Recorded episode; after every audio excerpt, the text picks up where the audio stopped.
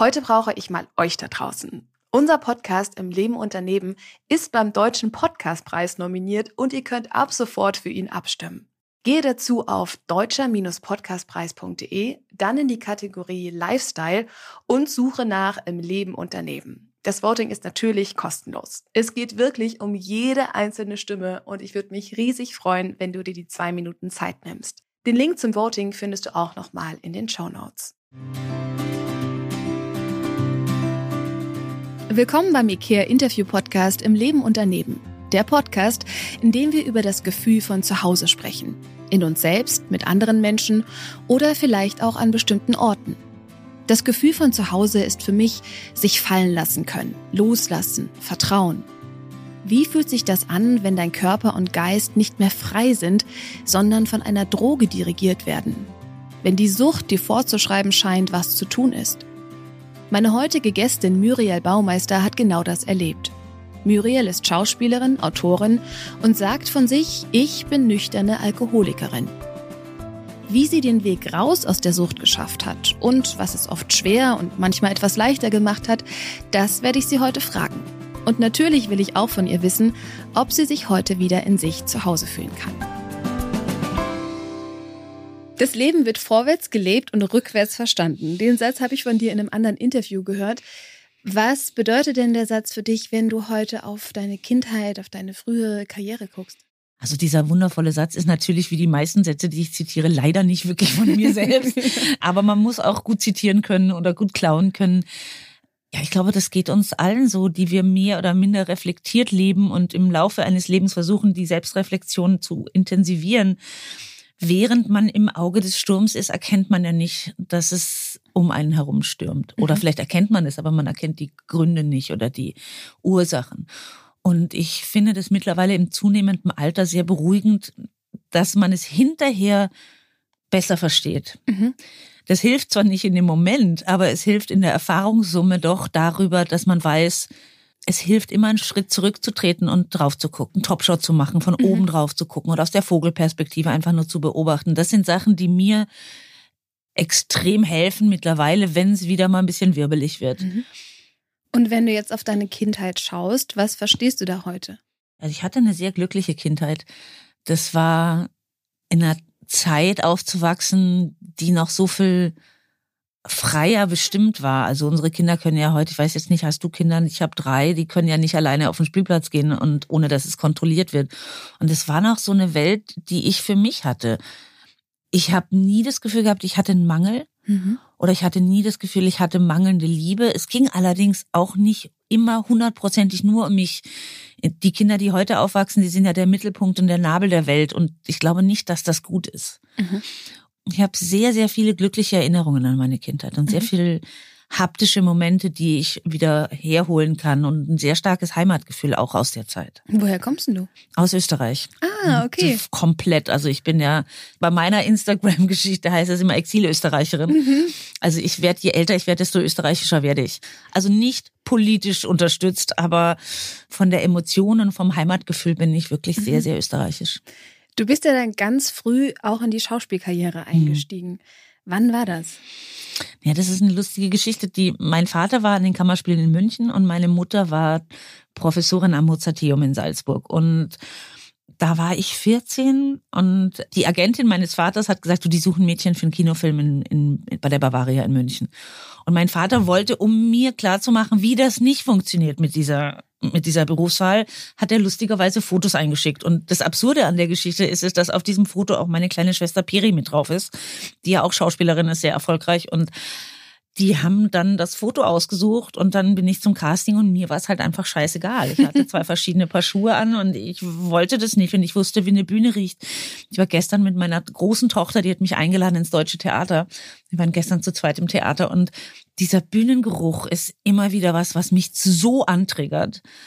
Und so kam das halt einfach, das war sozusagen die Anti-Haltung dazu, weil ich wollte das nicht zwingen, weil ich kannte das ja alles. Mhm ja, hat dann am Ende des Tages nicht so richtig genau geklappt. Die, die Idee meines Vaters, die ich wurde genommen. Und so ging das dann seiner Wege. Aber ich war total immun gegen diese Eislaufmütter und gegen diese Familien, die wollen, dass ihre Kinder berühmt. Mhm. Also das war ja damals noch eine andere Zeit. Da warst du ja auch noch berühmt für etwas im Idealfall und nicht einfach so wie heute berühmt um des Berühmtseins willen. Mhm. Das heißt, es war für dich ein Selbstläufer, aber es war nicht verbunden mit Druck, mit Stress, Null. mit Erfolgswettkampf. Null, überhaupt nicht. Es war mir vollkommen Latte mhm. erstmal. Und dann hat dieser Film auch nicht funktioniert, weil die Finanzierung dann irgendwie nicht zustande kam und dann war ich wieder an der Schule. Ich war ja auch Schulsprecherin und Landesschulsprecherin. Ich war ein ziemlicher Streber. Ich war aber auch sehr übermotiviert. Also ich wusste nicht so richtig, wohin mit meiner Energie. Und dann haben die, hat die Bavaria nochmal gecastet für eine Fernsehserie damals. Ich meine, man muss das ja wirklich nochmal dazu sagen. Das sind ja, es gab zwei Fernsehprogramme. Ja, ich finde das mittlerweile ganz lustig zu sagen damals, ohne dass ich so ein ewig Gestriger bin, gar nicht. Aber und das hieß Haus in der Toskana und dann haben sie jemanden gesucht und die haben niemanden gefunden und dann ist ihnen eingefallen, wir haben doch da noch Material, wo ist denn die abgeblieben?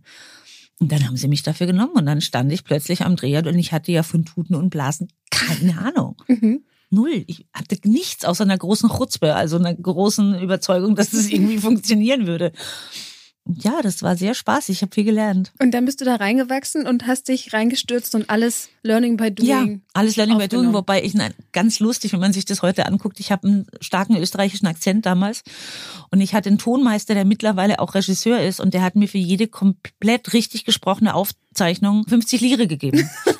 und, äh, Schöne das, extrinsische Belohnung. Ja, das ist total klar. Ich meine, so funktioniere ich auch natürlich. Schön das Belohnungssystem antriggern und so hat es irgendwie geklappt. Dann wurde der Akzent ja. weniger und ich habe gelernt. Der Vorteil war, dass ich lernen durfte, wie die Gewerke beim Film funktionieren. Mhm. Also ich hatte ja nichts zu verlieren. Heutzutage, und das ist ja das Schwierige, dass, sagen wir mal so, Startum ja immer auch mit einer unheimlichen Einsamkeit gekoppelt ist. Und das hatte ich ja damals nicht. Ich durfte Schiene legen üben, ich durfte LKW fahren lernen, ich konnte Rück Hinterband sprechen beim Ton. Also ich habe lauter Sachen gekonnt, die mir einfach ein gewachsenes Team aus Profis beigebracht hat. Die haben mich gelehrt. Ich bin in die Lehre gegangen und mhm. das war super schön. Dafür bin ich unheimlich dankbar. Und du hast die Liebe zum Film entdeckt? Ja, witzigerweise zu dem Zeitpunkt noch nicht so richtig, weil alles, was ich spielen musste, das konnte ich irgendwie. Die Liebe zum Film oder zum Drehen habe ich, zum Schauspiel habe ich entdeckt, als ich gemerkt habe, das kann ich nicht. Ah, okay. Aber wann war das denn? Das war ein Film, den ich lustigerweise dann später mit Jürgen Vogel gemacht habe. Jürgen Vogel, Benno Fürmann und ich und wir waren irgendwie 18, 17 und 16. Und da musste ich Sachen spielen, die ich nicht herstellen konnte oder die ich nicht erfahren hatte, weil ich glaube nicht an Method Acting. Also ich glaube, dass ich in einen Beruf habe, wo jeder den Weg zum Spiel selbst herstellen kann. Also es gibt ja beim Schauspiel kein richtig und kein falsch. Das Ergebnis ist ja das Wichtige. Und bei diesem Film war das so, dass ich Sachen spielen sollte, die, die ich nicht kannte oder nicht konnte. Und da hat es angefangen, mich zu interessieren. Da mhm. fing ich an zu graben. Und wie hast du das dann überwunden? Ich habe es einfach gemacht, wie fast alles in meinem Leben. Hm. Nicht reden machen. also ich bin kein großer Theoretiker, wie du schon merkst. Also ich bin ein großer Fan von machen, auf die Schnauze fallen, überlegen, weitermachen. Mhm. Wir wollen ja heute über eine Seite von deinem Leben sprechen, die ja vielleicht nicht ganz so strahlend immer ist, wie du heute gegenüber von mir sitzt und wie du sprichst und wie du von deiner Vergangenheit erzählst. Du bist ja in einer Alkoholsucht gerutscht. Mhm. Wie war der Weg dahin? Wann fing das an, dass du gemerkt hast, da ist eine Anziehung da? Das ist eine ganz, ganz gute Frage, die ich nicht beantworten kann. Also mhm. ich bin ja auch in einem Umfeld aufgewachsen. Alle um mich herum haben Alkohol getrunken, immer. Ich meine, ich komme vom Land in Österreich. Das übertrifft ja noch das, was die meisten Menschen aus ihrer Kindheit kennen. In Österreich trinkt man Schnaps auf dem Land. Das, das habe ich nie gemacht, aber die Form, also sagen wir mal so eine Absenz von Alkohol, ist nichts, woran ich mich erinnern kann. Das ist einfach normal. Das ist ganz normal. Und in Österreich ist es immer noch mal normal, so wie die Österreicher niemals vegan werden. Das oder niemals wirklich richtig links wählen. Also das sind so Sachen, die in Österreich schon tief verwurzelt sind. Und mein Vater hat auch getrunken und aber das das war zu dem Zeitpunkt einfach normaler Umgang mit Alkohol. Und ich kannte das auch, dass Menschen zu viel trinken. Also da gab es keinerlei Feintuning, was, was das betrifft. Meine Mutter nie. Klar, die haben Wein getrunken und die Erwachsenen und geraucht und irgendwann sind die Kinder am Sofa eingeschlafen und man hat sie ins Bett gebracht. Das hatte aber auch was ganz, ganz Schönes, weil es eben, was ich vorhin schon meinte, nie nur um die Kinder ging. Also wir waren nicht so ein Lebensmittelpunkt, sondern mhm. es hat sich sozusagen, wir sind da so mit Also Teil der Gemeinschaft. Genau, ein Teil mhm. der Gemeinschaft, genau. Und also war Alkohol immer, immer verfügbar und immer ein Thema.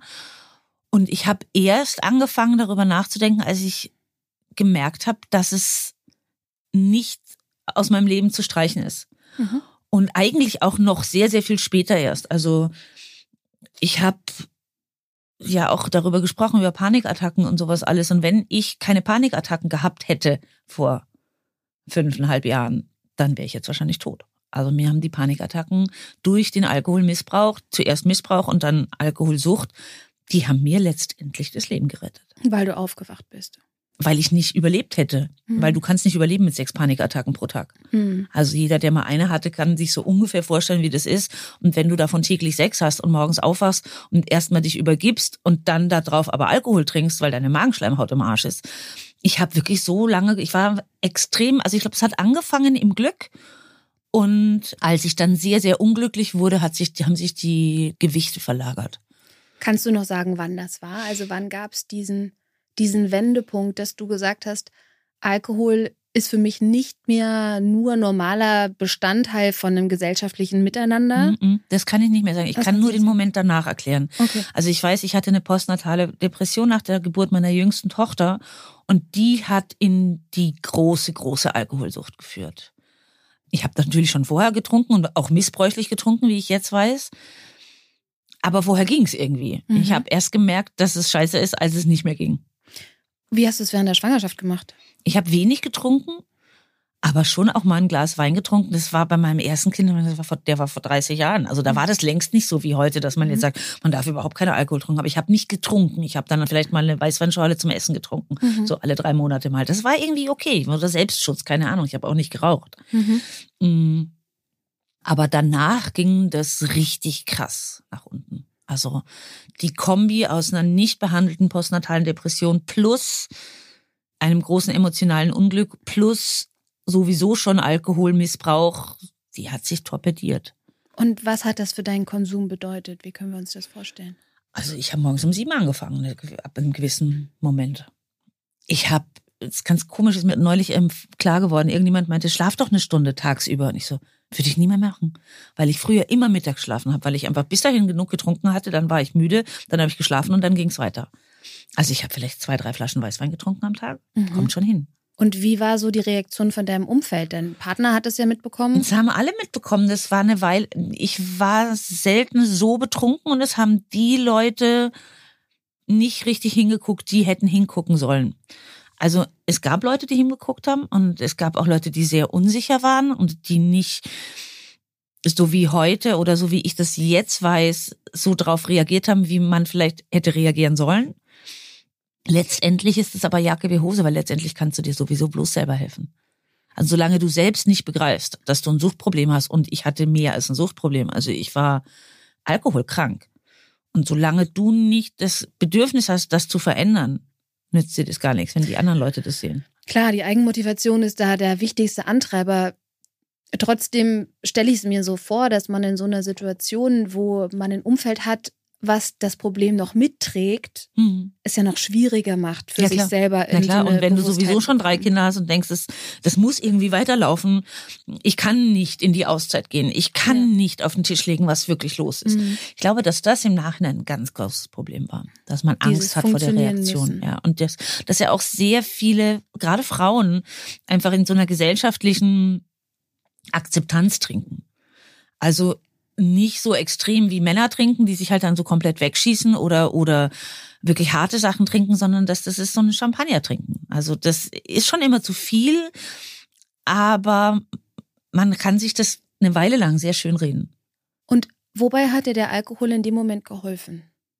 Gefühle nicht zulassen zu müssen, die ich sonst hätte zulassen müssen. Also Schwäche, Schmerz akzeptieren oder aus, aushalten, Gefühle aushalten. Dafür ist jede Form von Sucht natürlich erstmal scheinbar hilfreich. Hm, Weil es einfach so ein bisschen taub macht. Es macht taub, es macht komplett taub und es nimmt, es nimmt die Schärfen raus. Also es nimmt die Höhen und die Tiefen raus. Mhm. Und dafür war dieses bisschen weniger spüren und ich kann das sogar kontrollieren, wie viel ich mhm. spüre. Mhm. Genau, das ist genau Mittel. das, was du sagst. Ich kann kontrollieren, was ich spüre. Und das vermisse ich auch manchmal noch, dass man das kontrollieren, scheinbar kontrollieren kann. Ich wollte ja auch immer kontrolliert Alkohol trinken. Bis ich jetzt, was ich jetzt weiß, ist, dass das gar nicht geht. Mhm. Und dass das etwas ist, womit in diesem Land oder in der Alkoholvorsorge sehr viel Schindluder getrieben wird, weil ich glaube nicht, dass man kontrolliert Alkohol trinken kann. Ich glaube nicht, dass es bei einem Süchtigen funktioniert. Woran erkenne ich denn, ob ich in der Sucht bin, ob ich im Missbrauch bin oder ob das für mich ein bewusster Genuss ist, den ich an- und ausstellen Wenn du kann. ohne nicht mehr kannst, dann weißt du das. Also wenn du alleine trinkst, weißt du, dass du ein Problem hast. Wenn du heimlich trinkst, weißt du, dass du ein Problem hast. Und wenn du ohne Alkohol nicht mehr gesellschaftskompatibel bist, dann weißt du auch, dass du ein Problem hast. Wobei ich finde, ich fand das Verstecken und das heimlich Trinken am schlimmsten. Ich habe morgens Flaschen weggeräumt, wo ich mich manchmal gefragt habe, wie kommen die denn da hin? Jeder normale Mensch gesagt hat, die liegen da, weil du sie getrunken hast. Und wenn du dazwischen keine Verbindung hast, nicht jetzt unbedingt wegen einem Filmriss, sondern einfach die Selbsterkenntnis und die Selbstakzeptanz nicht, nicht herstellen kannst. Ist es in dem Moment so, dass man sich so sehr anlügt, mhm.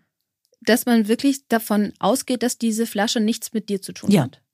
Also bei mir war das so. Ich kann ja immer nur von mir sprechen. Mhm. Ich bin ja auch niemand, oder das ist auch was, was ich durch die durch die Abhängigkeit und durch den, durch den Entzug und die Abstinenz gelernt habe, ich glaube nicht daran, dass dir jemand anders sagen kann, wie es geht. Was du gemacht hast, um den Weg rauszuschaffen, mhm. da würde ich gleich nochmal gerne mhm. drauf eingehen.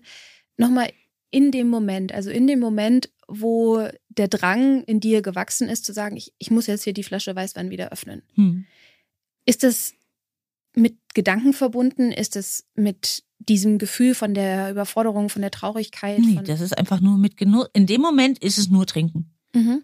Und da ist auch, das hat, dafür hast du auch gar keinen Platz mehr. Also da sind keine Zweifel erlaubt, sondern dann ist es nur noch das Produkt und das Ergebnis. Quasi wie ein Automatismus. Genau, absolut. Das mhm. ist das Wort, was mir jetzt nicht eingefallen mhm. ist. Okay.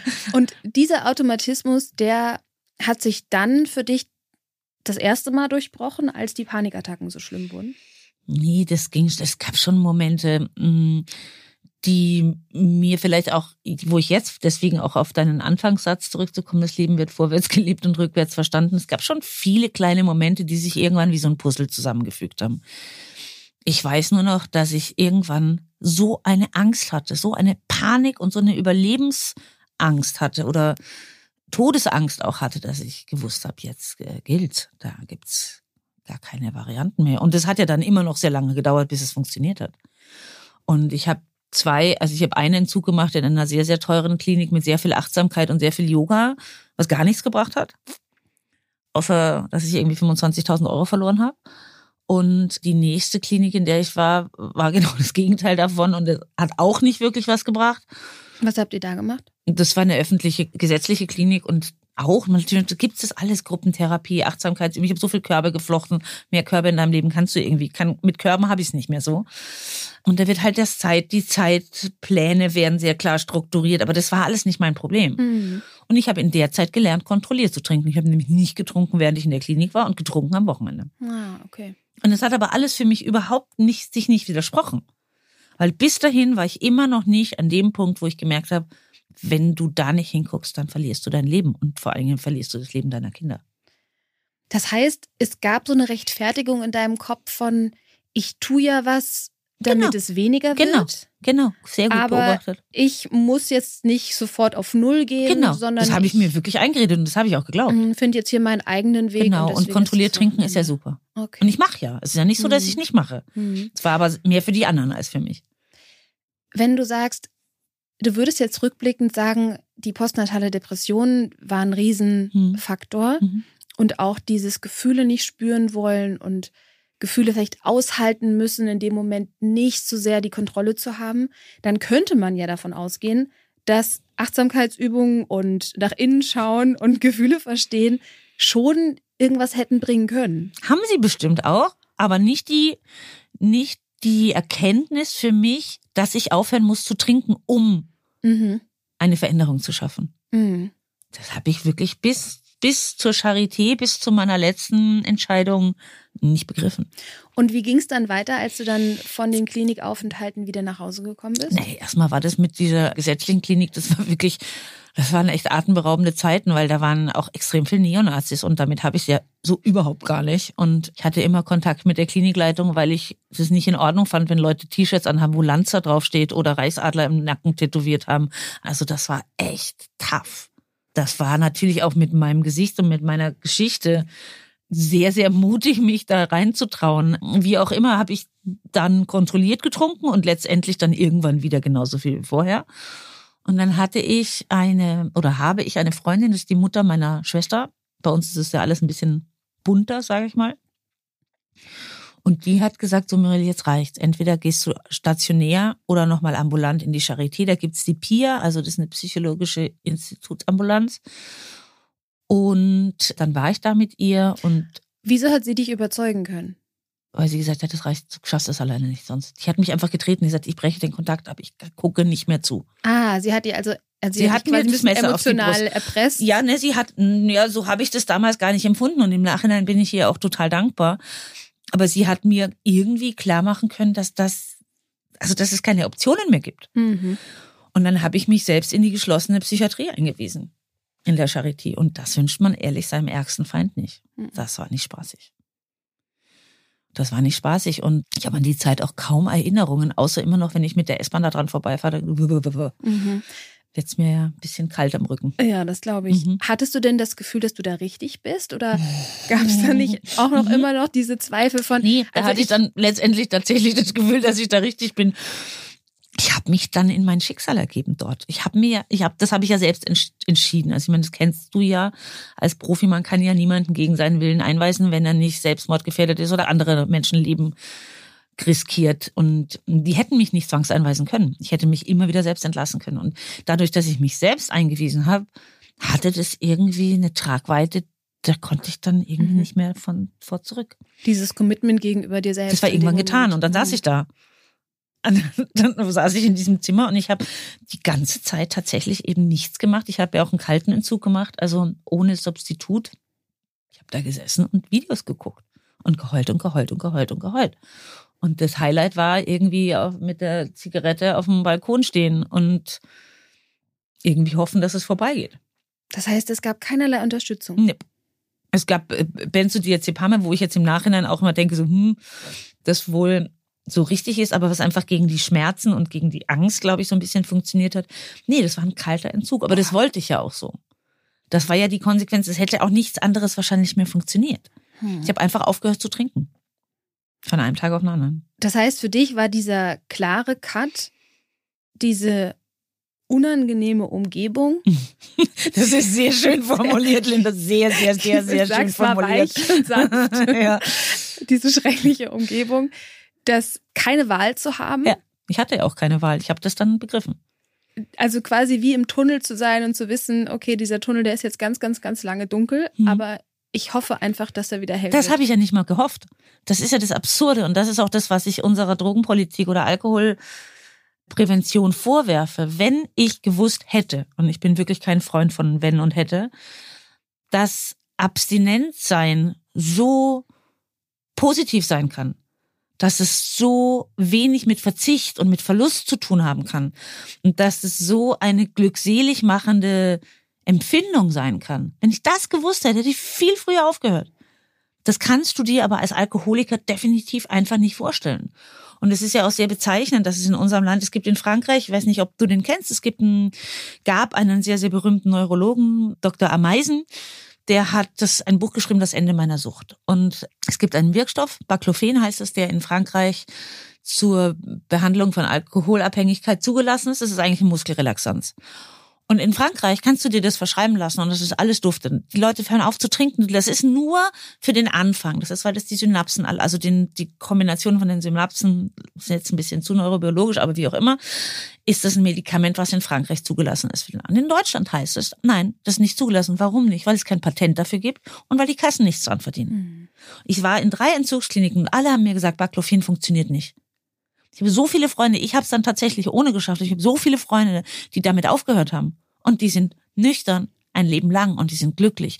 Und zufrieden abstinent zu sein, wenn ich das geahnt hätte, hätte ich mir, viel, mir und vielen, vielen Menschen um mich herum viel Kummer erspart. Und das kannst du dir als Alkoholiker, das ist einfach außerhalb deiner Wahrnehmungsmöglichkeit.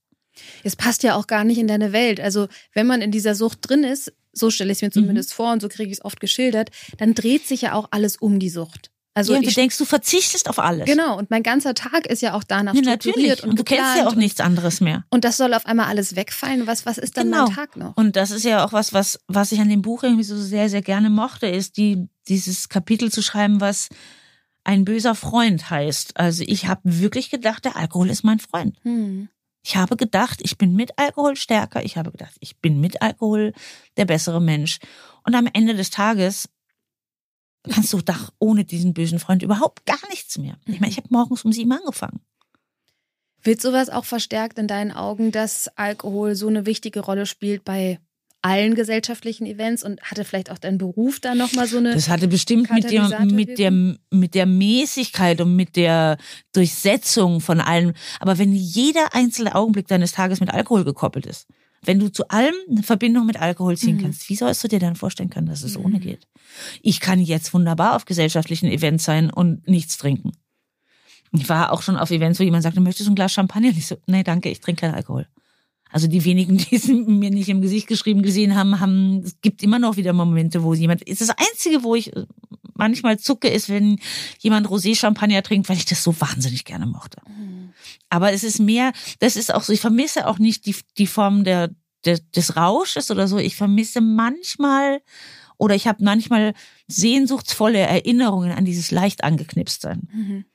Aber da ich das eh nicht gekonnt hätte oder nicht gekonnt habe, ist es für mich keine Option, das zu vermissen. Mhm. Ich erinnere mich gern dran und manchmal denke ich, ah, hat doch Spaß gemacht. Hat doch Spaß gemacht. Aber hat ja auch Spaß gemacht, nur ja. hat halt dann irgendwann gar keinen Spaß mehr gemacht. Ja. Lass uns nochmal zurückgehen in den Moment, als du in der Psychiatrie bist und heulend vor deinen Videos sitzt und das durchziehst. Mhm. Kannst du jetzt rückblickend sagen, wann es für dich so schrittweise bergauf ging? Was hat sich da im Inneren bei dir getan? Ja, das muss man, das muss man das mal statistisch sehen. Statistisch ist im ersten Jahr die Rückfallquote 70 Prozent. 70 Prozent. Also das erste war ja jetzt, das erste Jahr war jetzt nicht so dufte. Aber irgendwann, es war einfach, es kamen ja dann noch, kam noch eine Trennung dazu, kam noch ein Sorgerechtsstreit dazu, über den wir jetzt aber nicht sprechen, weil das ist was, was der Preis war, den ich dann eben auch nicht, nicht erzählen wollte. Mm, ich habe letztendlich auf jeder, in jeder Beziehung gewonnen und ich habe gelernt, dass das der Preis ist, den ich zahlen muss. Es hätte keine andere Option gegeben. Ich hätte meine Kinder verloren. Früher oder später. Und das war dir in dem Moment klar und deswegen hast du. Irgendwann war es mir dann klar, ja. Mhm ich hätte meine Kinder nicht nur deshalb verloren aus juristischen Gründen, das soweit ist wurde das gar nicht durchgespielt oder das war gar nicht das Thema, aber ich habe ja Kinder in die Welt gesetzt, um ihnen die Welt zu zeigen und nicht mhm. um sie kaputt zu machen. Und du hättest sie emotional sonst verloren. Auf jeden Fall und ich habe meine große, also ich habe mich schon bei den Menschen in, um Verzeihung gebeten, bei denen ich zum, um Verzeihung zu bitten hatte. Mhm. Und ich hatte das Glück, dass mir dieses Verzeihen gegeben worden ist. Mhm. Gibt nach wie vor Momente, wo der Rebound-Effekt kommt, wo es noch heißt, ja, wenn du nicht gewesen wärst, dann, wenn das nicht so und so gewesen wäre, sag ich, ja, stimmt. Mhm. Und das anzunehmen auch ist schwer. Also ich meine, ich war jetzt keine Mutter, die vollgekotzt am Boden lag, aber das lag, ich habe einfach aus anderen Gründen, ich habe einfach wahnsinnig viel Glück gehabt, aber das hätte auch ganz anders kommen können. Wann hast du denn gemerkt, dass es dir körperlich besser geht? Relativ schnell. Die Haut wird besser, der Atem wird besser, das Gedächtnis wird besser. muss ich dazu sagen. Mein Sohn hat mich ziemlich ausgetrickst, der ist jetzt 29 und er meinte, Mama, Mama, Mutter, Mutter, Mutter, es gibt eine neue Staffel Game of Thrones. Und ich habe mir diese Staffel angeguckt und ich meine, das war die sechste Staffel, die hatte ich natürlich längst gesehen. Und ich habe wirklich gedacht, die ist neu. und das war ganz lustig. Und er hat mir dann immer so Schnittchen gemacht und Tee mhm. gekocht und so. Und ich so, boah, das ist ja cool. Sagte, Mutter ernsthaft? Ich so, ja, ernsthaft. Das, hatte sehr lange was sehr Positives. Ja. Ich konnte sehr viele Sachen neu erleben. Man konnte dich immer wieder begeistern. Ich habe sehr, sehr viel Glück gehabt und ich hätte auch einfach gar keine andere Möglichkeit mhm. gehabt. Und ich hatte das Geschenk, das zu begreifen. Mhm. Sehr spät, aber gerade noch rechtzeitig. Ja. Und ich hatte ja auch körperlich nichts. Wahnsinn.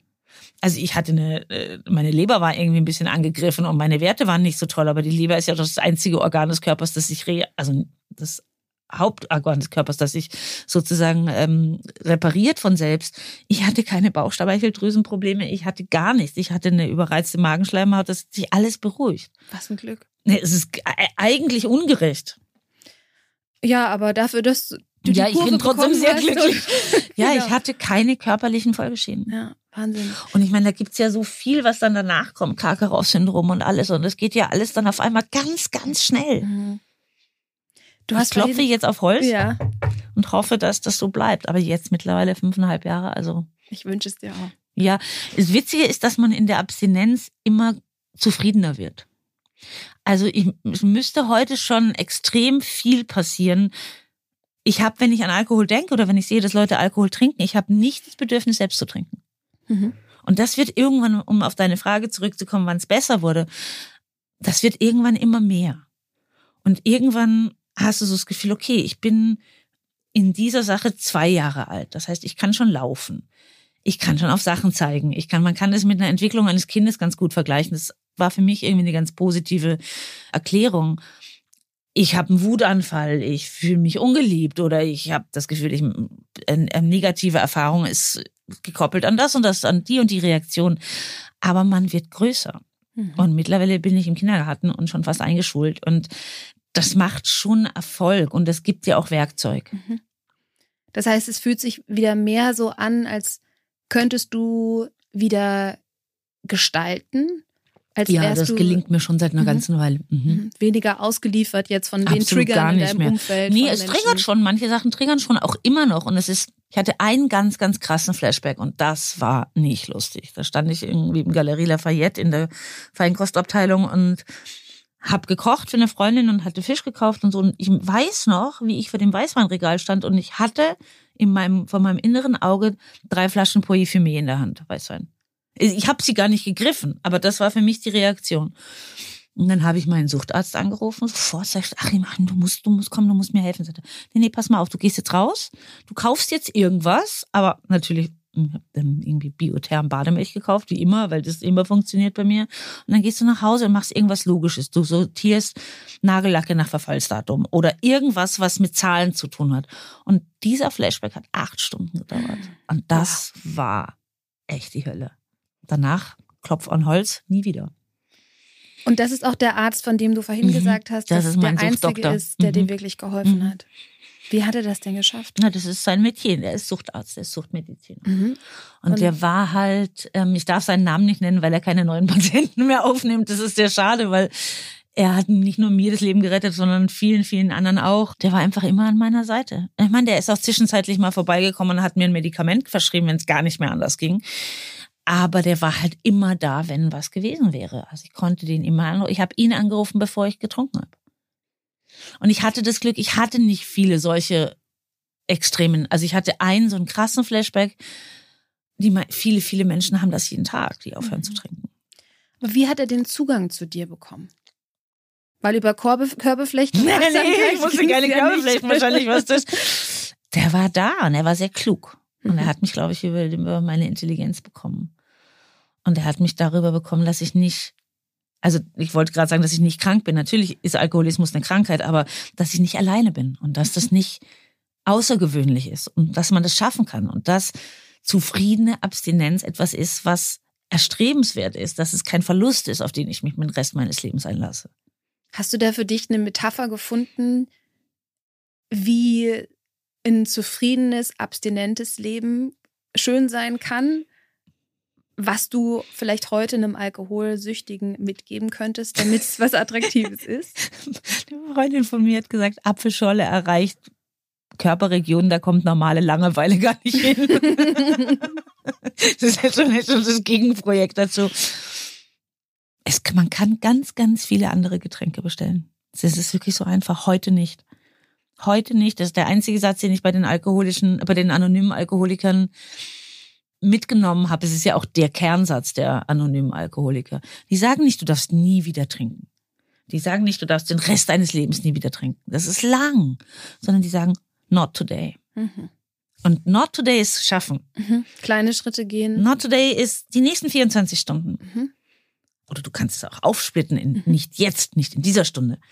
Und das nimmt einem so ein bisschen diesen, diese grundsätzliche Angst zu versagen. Und noch etwas, was mir sehr, sehr geholfen hat, ist, dass ein Vorfall ist nicht das Problem. Das ist nicht der Dealbreaker. Also ein Vorfall ist, wenn du Alkohol trinkst, obwohl du trocken bist, nüchtern Mhm. bist.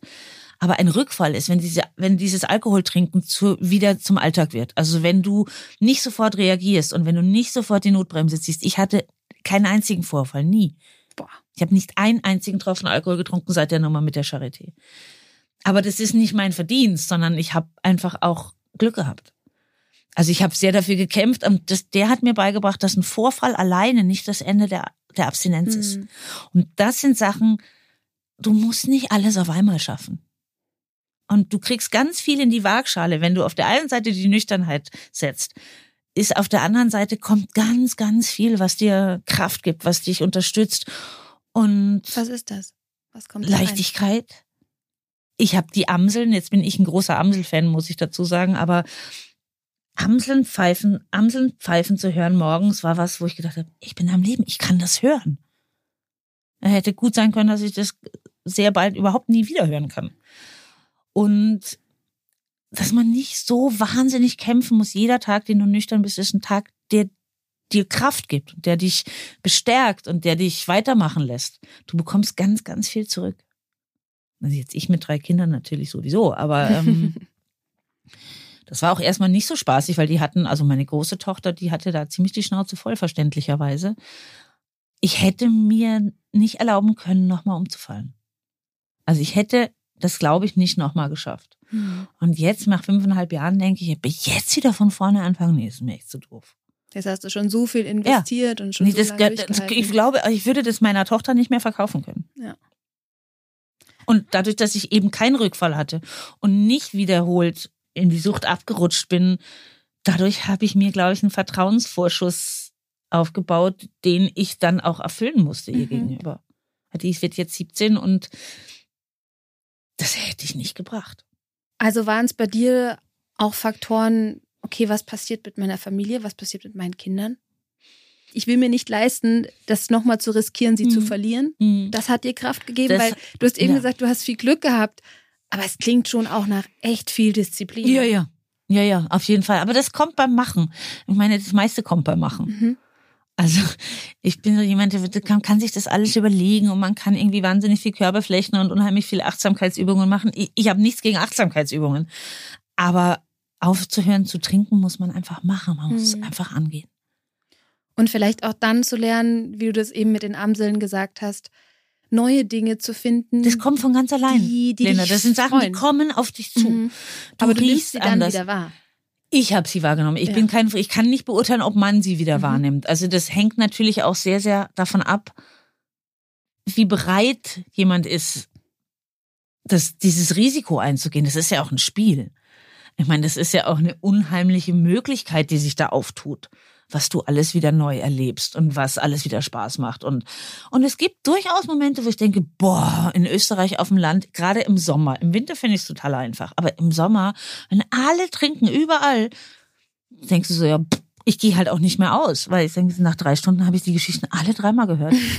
und ich habe sie 20 Mal erzählt früher. Ja. Und das ist der einzige Tag im Jahr, der mir leid tut, ist Silvester, weil ich einfach die Vorfreude und dieses geprickelte, wie so drei Gläser Champagner, jetzt siehst du, jetzt sind es schon drei. Vorhin habe ich gesagt, zwei Gläser Champagner angeknipst und jetzt sind es schon drei und genau das war mein Problem. Und Ja. deswegen trinke ich gar keins mehr. Ja. Also es gibt so kleine Reue-Momente, aber die sind mini im Vergleich. Reue ist es nicht, es ist nicht Reue, es ist Vermissen. Vermissen, okay. Also ich bereue das ja nicht, bereue nicht einen einzigen Tag. Mhm. Aber jetzt bin ich grundsätzlich auch nicht so ein Mensch für Reue. so Wäre so schade, wenn man die ganzen Erfahrungen umsonst gemacht hätte. Ja. Was würdest du dir denn wünschen? Ich meine, es ist immer schwer zu sagen, was andere tun sollen, aber gerade aus so einer betroffenen Sicht, ex-betroffenen Mhm. Sicht, Na, betroffen bin ich, süchtig bin ich ja immer noch. was müsste sich deiner Meinung nach im Konsum, in der Präsenz von Alkohol verändern? Erstmal muss der Staat aufhören, daran Geld zu verdienen. Also dürfen es nicht besteuern. Das ist ja wirklich das aller, aller, aller, aller, allerletzte. Ich war neulich mit meiner Tochter im Kino mit der Kleinsten und wir wollten einen Räuber Hotzenplotz gucken und nach zwei Minuten ich mir komisch Alkoholwerbung im Kino. Hm. Kinderfilm? Gut, hatten die den falschen Film geschaltet, aber das, ich war die erste, der das aufgefallen ist. Die anderen Mütter saßen alle mit ihren Kindern oder Väter mit ihren Kindern im Kino und ich habe sofort gerochen, dass da irgendwas nicht stimmt. Alkoholwerbung im Kino. No-Go. Ich meine, du musst richtig in Prävention setzen. Schau dir die Länder an, wie die in Skandinavien, wie die mit dem Suchtproblem ihrer Jugendlichen umgegangen sind. Das geht. Das kostet halt irre viel Kohle und es kostet irre viel Arbeit und Mühsal. Aber es kann nicht sein, dass so viele Jugendliche saufen. Und es kann auch nicht sein, dass du ungestraft, dass der Staat ungestraft Geld verdient daran, dass Menschen Alkoholiker sind. Würde es was bringen, auf solche Konzepte zurückzugreifen, zu sagen, es gibt nur bestimmte Shops, die Ja, natürlich, finde ich super. Alles, was mhm. verboten ist, in dem Fall egal. Mhm. Gibt's ja in Norwegen auch. Die Verfügbarkeit verringern und das Alter runtersetzen. Also beziehungsweise das Alter für die Verfügbarkeit raufsetzen. Und in Norwegen haben sie das auch hingekriegt. Mhm. Ich weiß da jetzt, habe da jetzt zu wenig Daten im Kopf, um das jetzt speziell zur Schau zu stellen, aber ich weiß, dass es funktioniert hat. Mhm. Und dass sie gerade in den skandinavischen Ländern ein mega Problem hat mit Alkohol bei Jugendlichen. Und du musst bei den Jugendlichen ansetzen, weil die sind die, die du ranführst. Wie gehen denn deine Kinder mit Alkohol um? Also meine, mein großer Sohn trinkt gar keinen Alkohol. Die jüngste ist acht, die trinkt Gott sei Dank auch überhaupt gar keinen Alkohol. Und meine große Tochter trinkt, glaube ich, ab und zu mal ein bisschen, aber die wohnt jetzt bei ihrem Vater freiwillig und auch für mich freiwillig. Und insofern bin ich ganz froh, dass ich diese Thematik mit ihr nicht besprechen muss. Also die wird niemals anfangen zu trinken, weil sie hat das einfach erlebt. Ja. Und die sind schon auch super stolz auf mich. Mhm. Und es gibt immer noch so Momente, wo Leute fragen, stört dich das, wenn ich was trinke? Und ich sage, nee, aber mich stört die Fragerei. Ich habe keinen Alkohol zu Hause, es gibt keinen Alkohol in Österreich auf dem Land, es gibt keinen Alkohol da, wo ich lebe. Aber wenn ich rausgehe, macht mir das überhaupt nichts aus, wenn jemand irgendwie wie gesagt, bis auf Rosé Champagner, das habe ich lieber nicht in meinem Umkreis. Einfach weil es mir, wo ich so denke, so, aber ob da jetzt jemand Bier trinkt oder Rotwein trinkt, oder so, das geht mir eigentlich relativ am Arsch vorbei, muss ich sagen. Was hältst du denn von dieser Bewegung, dass es ganz viele Gin, Whisky-Sorten mittlerweile in alkoholfreien Schmeckt Varianten super. gibt? Schmeckt super. Ist nichts für mich. Ich würde auch nie alkoholfreien Sekt trinken. Wenn es alkoholfreien Champagner gäbe, muss man mal drüber nachdenken. Aber ich finde diesen alkoholfreien Gin super. Schmeckt ganz toll, mache ich manchmal. Aber habe ich eine Weile lang gemacht mit Ginger Ale. Also so, so als Whisky Sour oder sowas jetzt ist mir das egal. Es gibt immer so Phasen, wo ich gesagt, wenn ich noch eine Apfelscholle trinken muss, dann schrei ich. Ja, einfach mal so als Abwechslung. Ja. Und auch wenn ich noch eine Rhabarberscholle trinken muss, dann schrei ich. aber dafür und einfach auch so, ich trinke auch manchmal im Sommer, aber das musste ich auch ausprobieren, ein großes Glas mit Ginger Ale und Eiswürfeln. Aber das musste ich in Kombination mit einer sehr guten Freundin ausprobieren, ob das triggert. Ja, das hätte mich nämlich jetzt auch interessiert. Viele Menschen gehen auf den, auf den akustischen Trigger von Eiswürfeln. Ah, okay. Mich triggert gar nichts, weil ich weiß, ist keine Option. Ja. Also ich habe das mit dem Trigger draußen nicht. Mhm. Das ist aber ein riesengroßes Glück, weil ich weiß. Das meine ich ja mit, ich habe so viel ja, Glück. Ja, also auch Rosé-Champagner, das triggert mich, ja. aber das hatten wir, glaube ich, jetzt schon. Gieß also mir mal einen Schluck Wasser ein Sekunde. Äh, Verstehe ich, wenn du sagst, du hast ein Riesenglück, weil die Suchtforschung, die zeigt ja immer wieder, dass das Umfeld einfach so viel in uns hochholt. Also man nimmt ja immer solche Studien, wo Soldaten im Krieg Drogen bekommen haben und da wirklich in einem Konsum waren, die zu einer Sucht ja geführt ja, haben klar, müssen. Und dann kommen sie zurück in ihr normales Umfeld und es sind keinerlei Entzugssymptome da mhm. und es ist auch mhm. kein Verlangen nach dieser mhm. Droge da. Und äh, das ist ja das größte Problem von, ja, von Klinikaufenthalten, von Möglichkeiten. Die Käseglocke. Ja. Genau, du bist ist da in einer anderen Welt, schwierig. kommst zurück, bist in deinem Umfeld mit deinen ist Leuten. Super schwierig, ist die absolute Hölle. Also Trigger ich, wie gesagt, ich mag's nicht um mich haben. Also ich mag's nicht, zum Beispiel in Österreich auf dem Land nicht oder wenn wir in den Ferien sind in Österreich bei meinen Cousinen nicht. Ich hatte neulich, hat meine Cousine einen Kuchen mitgebracht und von ihrer Schwiegermutter. Und ich probiere so und ich spuck das aus in der Sekunde Rumaroma.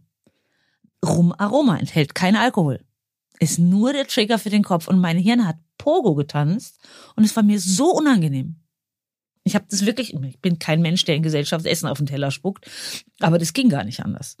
Und dann war sie total äh, ähm, berührt und hat gesagt, es tut mir so leid, das ist doch nicht dein Problem. Ich muss ja für mich Sorge tragen. Und meine Reaktion war auch spucken. Mhm. Das ist wie ein Tier. Es war ziemlich toll. Wie viel musst du dich heute noch erklären, wenn du mit Menschen unterwegs bist, die dich kennen oder jetzt ist ja dann Verwandtschaft? Gar nicht. Ich meine, dadurch, dass ich das so mega öffentlich gemacht mhm. habe, das war natürlich, das ist lustig, das ist mir auch erst relativ spät aufgefallen, dass ich mir damit ja so ein Sicherheitsnetz gebaut habe. Das war aber gar nicht mit Absicht. Das war wirklich mit Doofheit. Ich, also, die Bildzeitung hat mich ja so getötet nach diesem Unfall und mich so arbeitsunfähig geschrieben und ich sage jetzt nicht, wie man umgangssprachlich dazu sagen würde, dass ich gedacht habe, okay, ich habe nur eine einzige Möglichkeit und die ist, alles das, was ich zu erzählen habe, erzähle ich mhm. allen Menschen, die das lesen wollen. Und dass das viermal Spiegel-Bestseller wird, das Buch, das hat ja auch keiner gedacht vorher. Ich habe überhaupt nicht gedacht, dass es irgendjemand liest. Und damit war ich bildzeitungsfrei. Ja, weil du weil alles es war schon da, genau. Ja. Und es gab nichts mehr zu enthüllen. Und ich muss mich gar nicht erklären. Mhm. Ich muss ja auch nicht manchmal denke ich mir, komisch, dass die Leute das immer noch hören wollen. Weil für mich ist es natürlich jetzt schon ein Stück weiter nach hinten gerutscht. Aber ich merke, ich bin kein Aufklärer oder ich bin kein Pädagoge. Aber es gibt, wenn ich mit so einem Podcast wie heute, du stellst aber natürlich aufgrund deiner Professionalität auch interessante Fragen. Es gibt ja so viele Leute, die stellen dann Fragen, wo man denkt, so, schlaf am Tisch ein. Das ist ja heute im Gegenteil gar nicht so. Das freut mich, das freut mich auch sehr. ähm, aber nichtsdestotrotz, wenn das drei Leute wachrüttelt, dann ja. rüttelt es drei Leute wach. Ja, und auch also nicht wir beide heute, sondern ich meine die Lesungen oder die Bücher oder die, die Berichterstattung im Allgemeinen. Weil ich glaube, das, was du mitgeben kannst, ist genau das, was vielen fehlt, die nur von außen drauf gucken genau. können. Und die glauben, die Leute glauben es dir auch eher. Ja. Wenn ich bei Lesungen, und das sind dann immer so tausend Leute und die kommen dann und wollen das Buch signiert haben und so. Und, und manche gucken mich an und da weiß ich, das fehlbar zu sein, ist was, was den Leuten Mut macht. Mhm. Die wollen nicht ein Promi, der uh ist. Aber ich war halt auch in der ganzen Geschichte extrem authentisch. Ich war halt auch keine Scheiße erzählt. Ja. Und das riechen die Menschen. Und das überzeugt. Und auch. das macht Mut. Genau. Und Mut machen ist der Sinn des Buches gewesen. Der Podcast steht ja unter dem Namen von Wann fühle ich mich zu Hause? Und mhm. ich habe mich gefragt, wenn ich merke, mein Körper ist von einer Sucht dirigiert. Mhm. Ich bin eigentlich gar nicht mehr so wirklich Herrin mhm. meines, meines Verhaltens und meiner Gefühlswelt. Kann ich mich da in meinem Körper noch zu Hause Nein. fühlen? Die Frage stellt sich zu dem Zeitpunkt längst nicht mehr. Weil ich so weit weg bin? Weil, das, weil du das komplett abgespaltet hast wenn du die Frage zulassen würdest, würdest du dich in die geschlossene Psychiatrie einweisen lassen. Und das habe ich gemacht. Und wie ist es heute? Fühlst du dich jetzt wieder zu Hause in dir? Ich fühle mich nicht immer zu Hause mit mir, aber ich mag mich. Mhm. Und ich bin mein Freund. Ich bin Mensch, der sehr gut funktioniert in der Fürsorge für andere. Ich bin Mensch, der, oder ich als Muriel bin ganz glücklich in Österreich. Und die Kombi aus in Österreich mit den Menschen, die ich liebe, ist was, was mich sehr glücklich macht. Mhm. On the other hand habe ich dieses Weihnachten nach einer Woche mit allen drei Kindern in Österreich das Gefühl gehabt, wenn jetzt noch einmal einer Mama zu mir sagt, dann schrei ich. Und dann meinen sie, ja, protect me from what I want. Also das ist, es ist ja immer ein lebenslanges Suchen, oder? Also du, du hast ja nicht, was erfasst. Das ist ja das, was ich so schade finde. Man begreift was und dann ist es am nächsten Tag schon wieder weg. Wenn man sich das alles, was man sozusagen schon erlebt hat und was man erfahren hat, abheften könnte unter, ich guck mal eben nach. Aber das funktioniert ja leider so nicht. leider blöderweise nicht. Das ist viel zu komplex. Ja, ja das wäre so schön, wenn man genau sagt, Moment, warte mal, das habe ich da und da und da, so wie beim Handy mit der mhm. Schnellnotiz. Ja. Das wäre mein Traum, aber dann wäre ich auch reich, wenn ich wüsste, wie das geht. dann hättest du das Patentrezept genau. fürs Glücklichsein. Aber du hast auf jeden Fall gemerkt, okay, hast du ja auch am Anfang schon gesagt, dieses sich zu Hause fühlen, Heimat ist für dich ganz viel Österreich, ja. ist die Gegend da, das sind die Menschen da. Es ist das Wasser, es ist die Luft, es ist, wie mhm. es riecht, es ist das Essen, es ist natürlich auch meine Mutter, die jetzt 84 wird wie das dann aussieht, wenn meine Mutter diesen Planeten verlässt und sich woanders hinbegibt, das werden wir dann sehen. Ich bin ja auch ein sehr gläubiger Mensch. Also ich bin in keinem Verein, sage ich immer, auf gar keinen Fall in dem katholischen und auch nicht in dem protestantischen. Aber ich bin ein sehr, sehr gläubiger Mensch. Auch durch diese Sucht hervorge oder verstärkt. Ah, okay. Das heißt, das war jetzt nichts, was dir durch die, was dich durch die Sucht begleitet hat oder was dir bei der Bewältigung Nee, das hatte ich vorher hat? schon. Aber es hat sich extrem verstärkt. Mhm. Also ich bin durchaus, durchaus der Überzeugung, dass es gibt so ein, das ist ein protestantischer Satz, aber ich mag den trotzdem sehr gerne. Herr, in deine Hände sei Anfang und Ende, sei alles gelegt. Das kann man, muss nicht Herr sein, kann Frau sein, kann Buddha sein, kann Bob Marley sein, kann wer auch immer man möchte. Aber ich bin der festen Überzeugung, dass es nicht alles in unserer Hand liegt. Mhm. Oder nicht, also auf keinen Fall alles in meiner. Das, das war ja schon klar. Nee, ich bin schon der festen Überzeugung, dass da mehr ist. Und das hat dir so ein Grundvertrauen gegeben? Das ist ein Grundvertrauen, was ich habe und was ich trotz dieser Sucht nicht verloren habe. Ja. Gott sei Dank. Oder Mhm. Göttin sei Dank. Ja. Danke, dass du uns heute Danke mitgenommen dir, es war total schön. Das freut mich. Und es waren super spannende Fragen, wo ich die, wo man ja dann selber nochmal überlegt oder wo ich dann selber nochmal überlege, wie war das eigentlich? Ich merke, ich habe nicht eine einzige Frage so beantwortet, wie ich sie sonst beantwortet habe. Das ist ein gutes vielen Zeichen. Dank. Ja, das Sehr ist in der gerne. Tat ein gutes Zeichen. Hat totalen Spaß gemacht. Fand ich auch. Ja, vielen Dank. Sehr, sehr So. gerne. Ich würde mich freuen, wenn ihr auch in die nächste Folge wieder reinhört. Abonniert diesen Podcast gerne bei iTunes, Spotify, Deezer und überall da, wo es Podcasts gibt. Und lasst uns gerne eine Bewertung bei Apple Music da.